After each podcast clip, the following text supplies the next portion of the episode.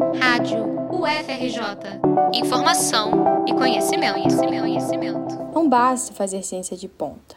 É preciso se comunicar com a sociedade para enfrentar o negacionismo e a desinformação. Buscando articular a extensão e os esforços para popularizar os conhecimentos produzidos na academia, a UFRJ promoveu, na quinta-feira, 29 de junho, o primeiro encontro presencial de divulgação científica.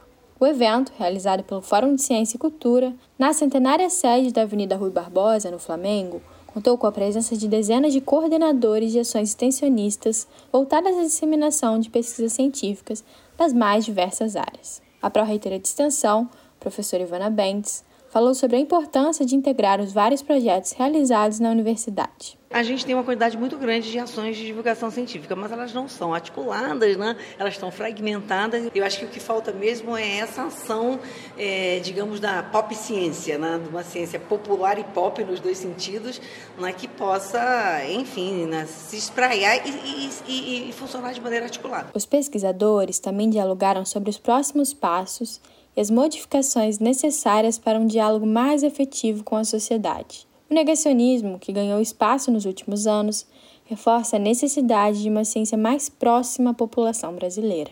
Cristine Ruta, coordenadora do Fórum de Ciência e Cultura, comenta sobre as estratégias relevantes para a divulgação. O pesquisador ele precisa de alguma maneira estar tá transformando a sua fala para ser é, de alguma maneira mais acessível à população em geral, né?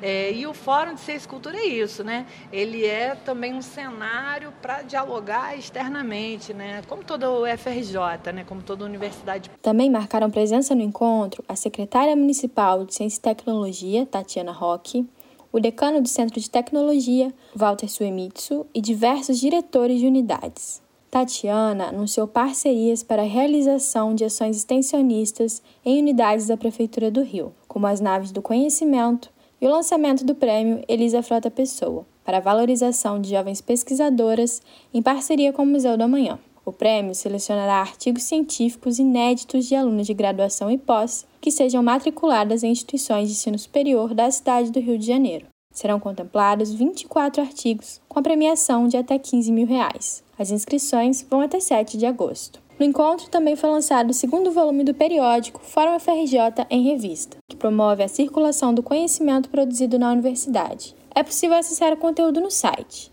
em revista.forum.frj.